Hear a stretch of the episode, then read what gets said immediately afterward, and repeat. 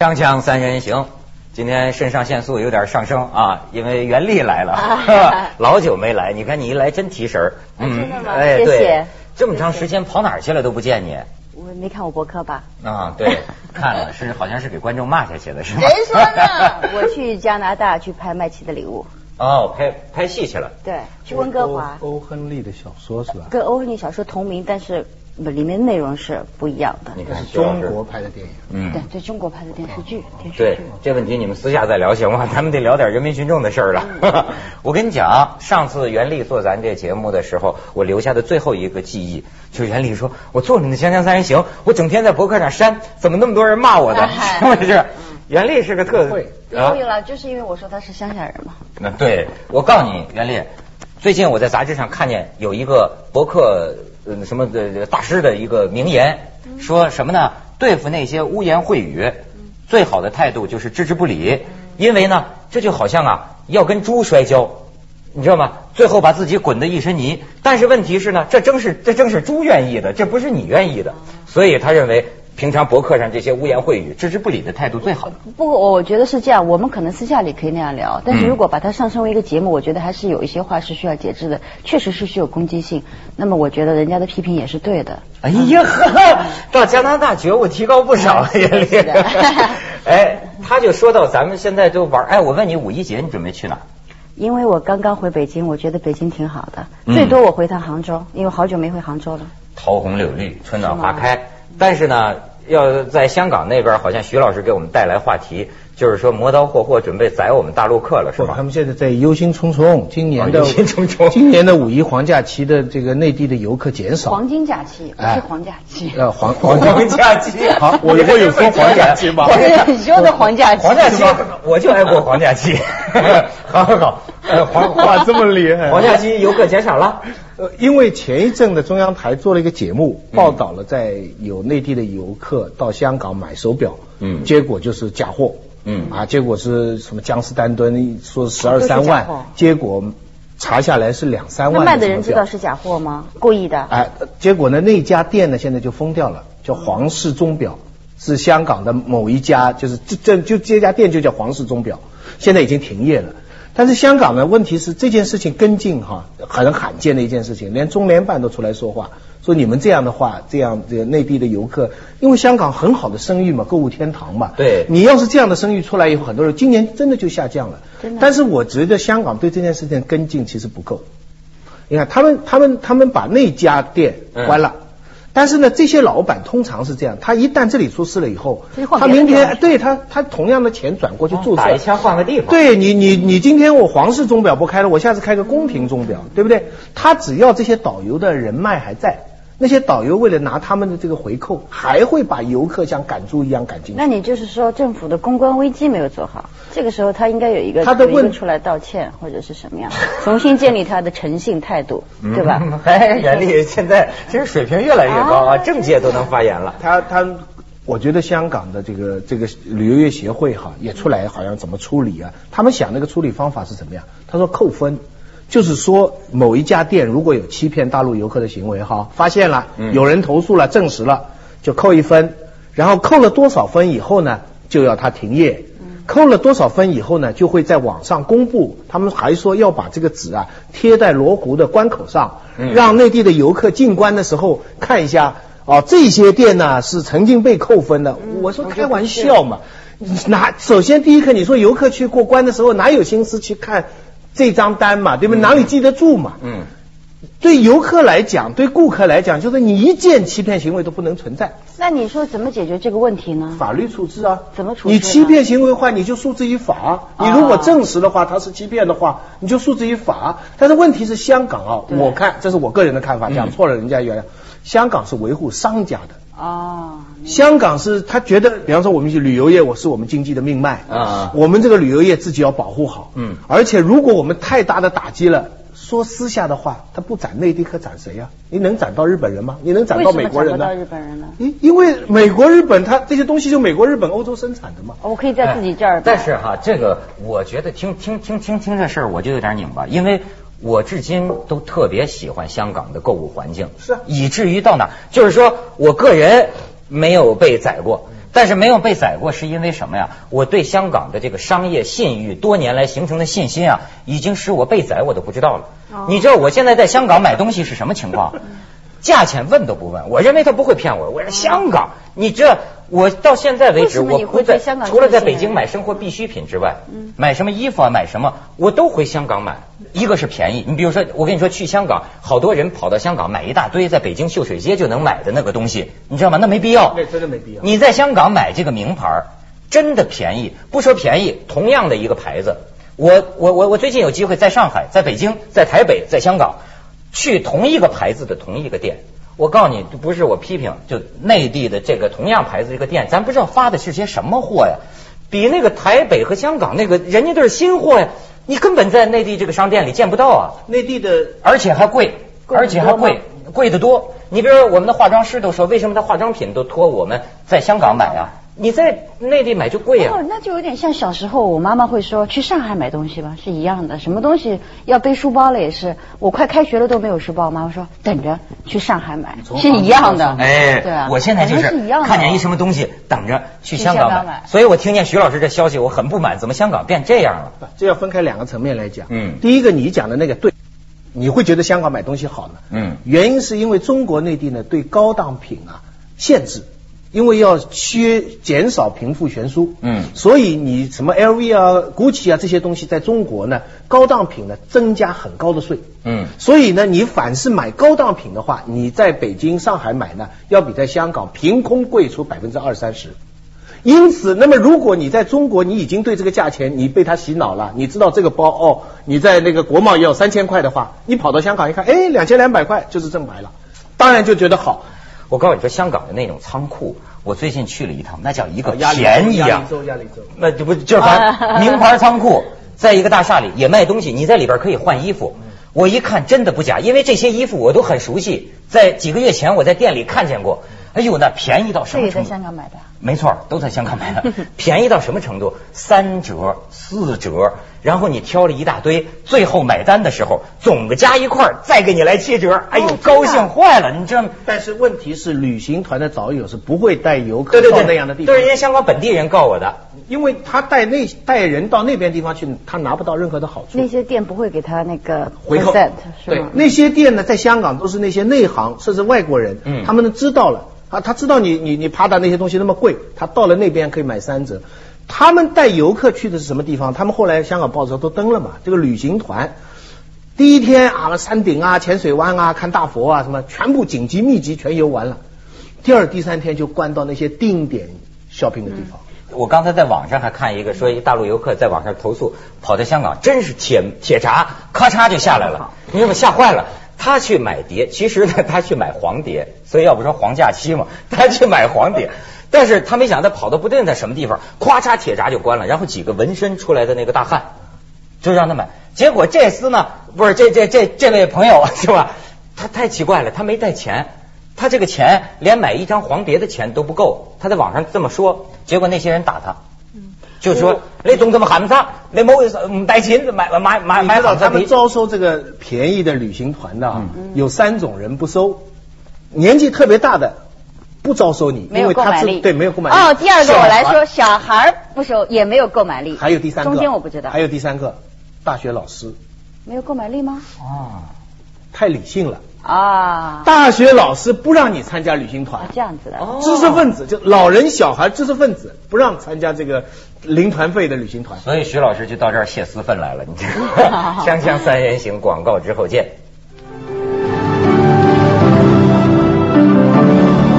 袁立此刻在想下一集讲什么？对讲这一集，生活在现在，知道吗在？香港有没有被斩过？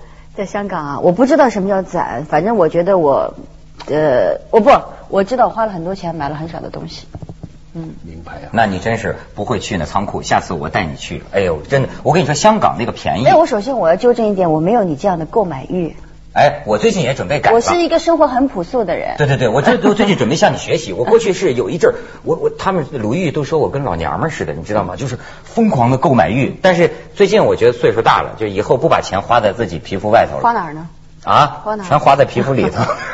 不是，我就说你讲刚才讲这个导游的问题。最近你知道我做了一个节目，就是在丽江那边那个导游徐敏超，你记得吗？他大街上发狂了捅人因为做这个我不知道你都不知道，你老在加拿大了。咱们这儿导游都疯了，你知道为什么导游疯了呢？我就看了一些背景材料，原来在中国，大多数吧，咱不说大多数，也是相当一部分导游叫三无人员，他没工资的，没工资、没保险、没福利，他靠什么赚钱呢？我现在学他们那术语啊，叫消费返点儿。你把这游客搬到这里来，这个买东西他要给你回扣，你知道吗？但是以至于你知道现在都到了什么程度？因为首先旅行社呀，为了吸引你这游客呀，为什么零团价？这这这这零团价怎么就让你入团呢？原来这有些导游啊，他自己要不让不拿回扣的话，他会亏本的，因为他拿钱给旅行社买这个团，你明白吗？如果这个团打光，就是说整个这一圈你们一分钱都不买的话，他得亏出去几千块钱。所以为什么他摁你那儿他不走呢？可是他们把一件很简单的事情搞得太复杂了，我觉得。对，他们其实还是简单，只是对，其实，在内地的旅行团这个是非常普遍的，我到处都去过。可是你不我从九寨沟那边被他们关在山上的买买买买那个那个就叫什么猪猪啊，猪啊，可是你不觉得这样子会影响他们的声誉，让人家没有信心吗？我觉得谁敢去旅你游？认为他们还有声誉吗？对啊，那我就觉得放着这个大好河山，我都没法旅游了，对不对？我一个人去，我又害怕，我又没有这个点，我也不知道去哪儿。我跟着旅行团，我觉得你要骗我，那你说我怎么出门啊？你知道导游啊，有时候也真是靠运气。就是说，他们现在实际上导游第二天要带你这个团，据他们讲，他这个资料前一天晚上就研究这资料，判断这个团的购买力，你知道吗？但是有时候蒙阶级分析，他在里面做阶级分析。没错，有时候蒙错了的嘛。就是说带了一个金矿老板团，有一个导游，全是开金矿的，这一团叫他们叫飞机团的意思，都坐飞机的嘛。那老板就说：“你们那点猫腻我都清楚，你啊、别带我们逛店，就带我们去景点儿。最后完了，我们给你小费就好了嘛给你小费嘛，你拿那回扣干嘛？这导游乐坏了，带人家玩了一圈儿。最后这帮金矿老板一人买了瓶青稞酒，几块钱一瓶的，送给他，这是小小小礼物。你看这就算他倒霉了。那那下一次导游不是吸取教训了，他更应该斩了。连金矿老板都这样，香港的团呢相对好一点。香港出去，比较埃及啊，我去那些团我只能跟团了。嗯他们就是收小费，收小费。但是他中间呢，他到了一个地方呢，他会采取什么一招呢？他就是说，我们这个这个我们前去的地方，我们这个团呢只安排去两个地方玩，但是我告诉你们，另外有三四五那几个地方呢，非常非常值得去。嗯非常非常差。如果有一半以上的团员值得去呢，嗯我们就增加，但是这个增加部分是要交钱的。嗯然后他讲了一大堆，然后他又讲了他们的生活怎么困难啊，他们全靠什么。嗯讲完以后，我其实心里是不愿意去的，但是只要看着他的脸这样讲完了以后，我想我们肯定只能去了哈。结果没想到他一讲完了以后，我回头一看，香港的这个团参加团的旅游客哈，全都不举手，只有两个举手。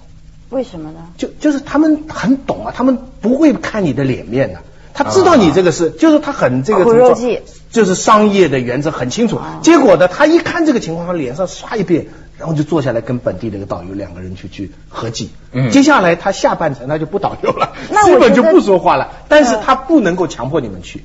问题是内地的团我参加过，去南非啊，去韩国啊，嗯嗯他根本没有这个程序。